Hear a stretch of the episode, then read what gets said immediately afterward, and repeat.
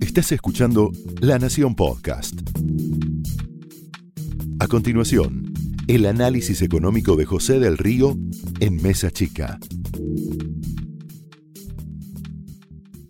Muy buenas noches, bienvenidos a Mesa Chica, una jornada con muchísima información. Hoy vamos a tener aquí a Inés Capdevila para explicarnos qué es lo que pasa en el mundo, qué pasa en Bolivia, qué está pasando en Chile, cómo se entiende la situación de ese país que solía ser el norte, al menos en materia económica, y que hoy es sinónimo de explosiones en todos lados. También vamos a hablar en parte de Cataluña, lo que está ocurriendo en España. Digo, hay muchísima información. Están mis compañeros de siempre, está Alfredo Sáenz, está Pablo Fernández Blanco, está Carla Quiroga para contarte los detalles de la economía local. Y a su vez vamos a tener a Andrés Malamud, ¿eh? un politólogo que no solo escribió ahora Adelante Radicales, sino que va a contarnos ¿Cómo vio el debate? ¿Cómo ve el escenario pospaso? ¿Cómo viene el mundo también de uno de esos analistas políticos que viven afuera y tienen la posibilidad de conocer mucho lo que pasa aquí dentro del país? Pero antes te quiero contar qué es lo que viene para el 28 de octubre.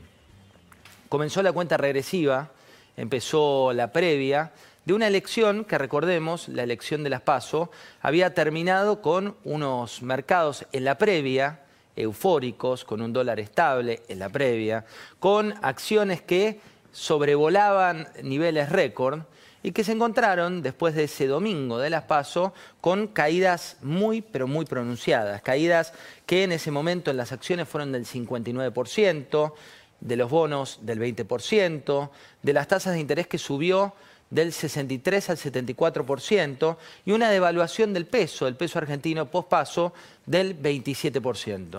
¿Por qué te hago este paralelo en el escenario paso con el escenario 27 de octubre barra 28 de octubre?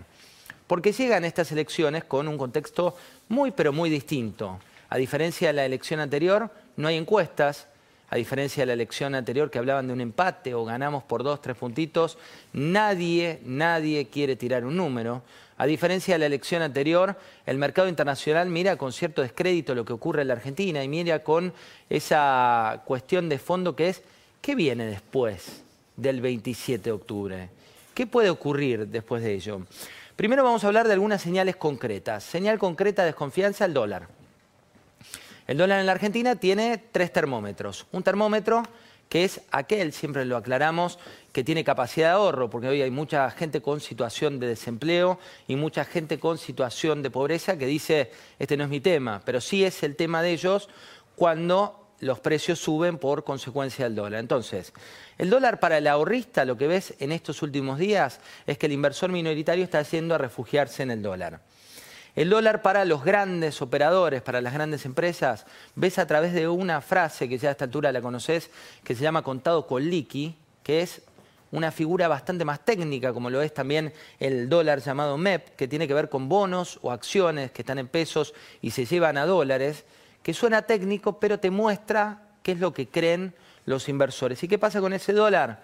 Empieza a aumentar la brecha entre los 60 con 50 que tiene el mercado oficial, regulado, operado por el mercado central, y el de contado con liqui, que es donde busca, quien tiene cierta restricción, un resguardo para sus bonos que estaban en pesos y que se convierten en dólares. Están en 78 con 79 y una brecha que viene creciendo muy fuerte al 30%. ¿Qué pasa con la economía real? La economía real, a diferencia de la época de las PASO, empieza a mostrar señales muy claras. Una señal es que las empresas aceleran la toma de decisiones de crisis. Por ejemplo, eh, viste hoy en el portal de la Nación que una empresa, Despegar, que es una de los cinco unicornios, unicornios, compañías argentinas que valen más de mil millones de dólares, decidió achicar su equipo. Decidió que 120 personas, de las cuales 80 son de la Argentina, van a dejar de pertenecer a esa compañía. Te hablo sobre un total de 4.300 empleados, de los cuales 1.600 están en el país. Despegar alegó condiciones de mercado, condiciones de una situación distinta. Masalín, una empresa del rubro de las tabacaleras, ¿qué hizo? Cerró la planta de Goya, 220 trabajadores que ya no pertenecen a esa tabacalera. Eh, Kimberly Clark, una empresa del rubro de consumo, ¿qué hizo? cerró su planta de Bernal, deja de producir papel higiénico y rollos. ¿De quién es la culpa de estos cierres? La culpa es compartida. La culpa tiene que ver con un Mauricio Macri, cuya economía y cuyo consumo nunca despegó, y un Alberto Fernández, al cual las compañías les temen porque creen que la primera medida que va a tomar en materia de empleo es evitar los despidos con alguna medida coercitiva. Ese tipo de medidas coercitivas tienen un impacto de corto plazo, que son para el trabajador buenas, y de largo plazo complejas porque no generan nuevos puestos de trabajo. En ese contexto es que estas empresas aceleran sus decisiones. Otras empresas empiezan a notar que hay pases. Un pase que es muy representativo del resultado de las PASO, por más que se tejió antes, pero se efectiviza y se anuncia antes del resultado del 27 de octubre, es el de Gabriel Martino. ¿Quién es Gabriel Martino? Es el titular de la filial local del banco HSBC. ¿Qué había pasado entre Gabriel Martino y el, y el kirchnerismo? Un fuego cruzado en materias judiciales, que lo que ocurrió en las últimas 24 horas es que se anunció el pase de Gabriel Martino a la filial de Londres que se está buscando evitar nuevos conflictos con, eventualmente, si se ratifican los resultados de las PASO, que la situación de Martino en particular y de la empresa en general no tenga un embate de esa batalla del pasado reciente y que él tenga su carrera a nivel internacional. ¿Qué te dicen los headhunters, que son los cazadores de talentos de gerentes intermedios, directores y presidentes de empresas? Les explotan los llamados telefónicos. ¿De quiénes? De dos perfiles un perfil, funcionarios del gobierno de Cambiemos que habían pasado del sector privado al sector público y que hoy dicen, ante un escenario distinto, ya me pongo a buscar trabajo. Y por otro lado, de directores generales de compañías con filiales en la Argentina que llaman preocupados por el devenir de un populismo o la vuelta de un populismo a la Argentina. ¿Qué pasó hoy? Milagro Gismondi, eh, que es jefa de gabinetes del Ministerio de Hacienda, le puso números a un debate que hay muy fuerte en el gobierno de Macri. ¿Cuál es el debate?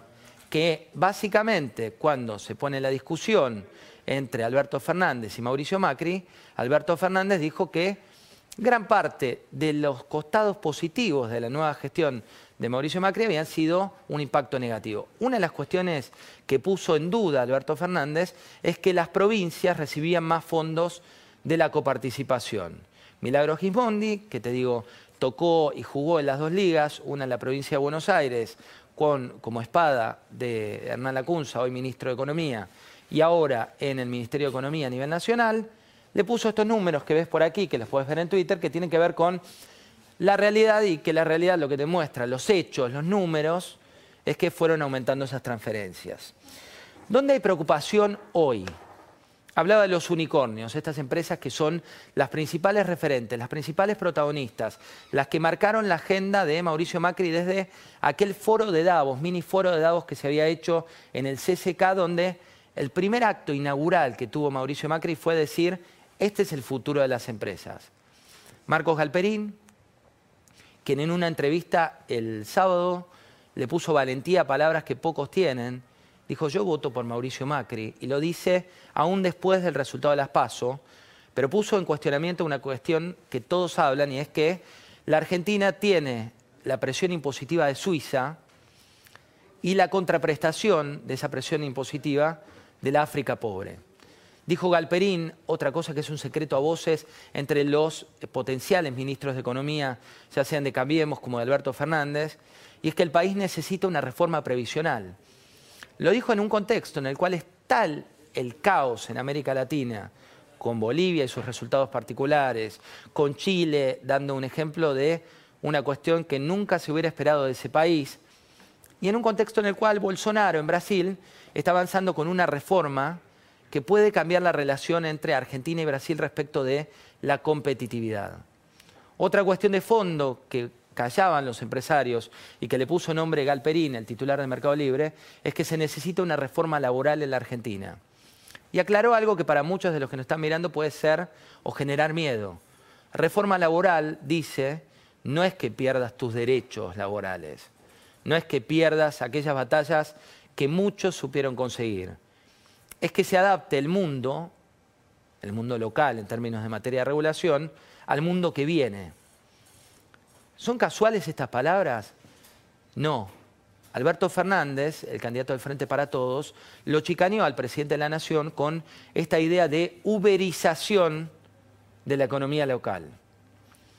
Y habló concretamente de una cuestión que generó mucho revuelo en la voz empresaria, en ese chat de empresarios, pero también en los jugadores principales de ese sector, que es que comparó un emprendedor con una situación de delivery, porque comparó al emprendedor, que forma parte de la historia de la Argentina y la diferencia de la Argentina, con las cuestiones irregulares de las plataformas, nuevas plataformas, que hoy llevan a que gran parte de sus empleados sean monotributistas. Esa situación, que te parece un dato menor, puso el grito en el cielo en gran parte de las grandes compañías argentinas que están lideradas por emprendedores que tienen mucho miedo respecto de lo que puede venir. ¿Qué más va a pasar para el 28 de octubre? Financial Times lo que dijo fue que los tenedores de bonos se preparan para grandes pérdidas. Deudas de 101 mil millones de dólares, reuniones entre el fondo y Alberto Fernández, que dejaron, según Financial Times, más dudas que certezas. Por último, ¿qué viene para el 28 de octubre? Develar las cartas. Las cartas que Alberto Fernández no muestra o las cartas que Mauricio Macri tampoco muestra. Lo cierto es que las promesas de campaña de uno y del otro son incumplibles desde la realidad de la macroeconomía local. Uno puede elegir soñar, pero la macro no te lo permite. Esto fue el análisis económico de José del Río en Mesa Chica, un podcast exclusivo de La Nación. Escucha todos los programas de La Nación Podcast en www.lanacion.com.ar. Suscríbete para no perderte ningún episodio. Estamos en Spotify, Apple Podcast, Google Podcast y en tu reproductor de podcast favorito. Seguí escuchando La Nación Podcast.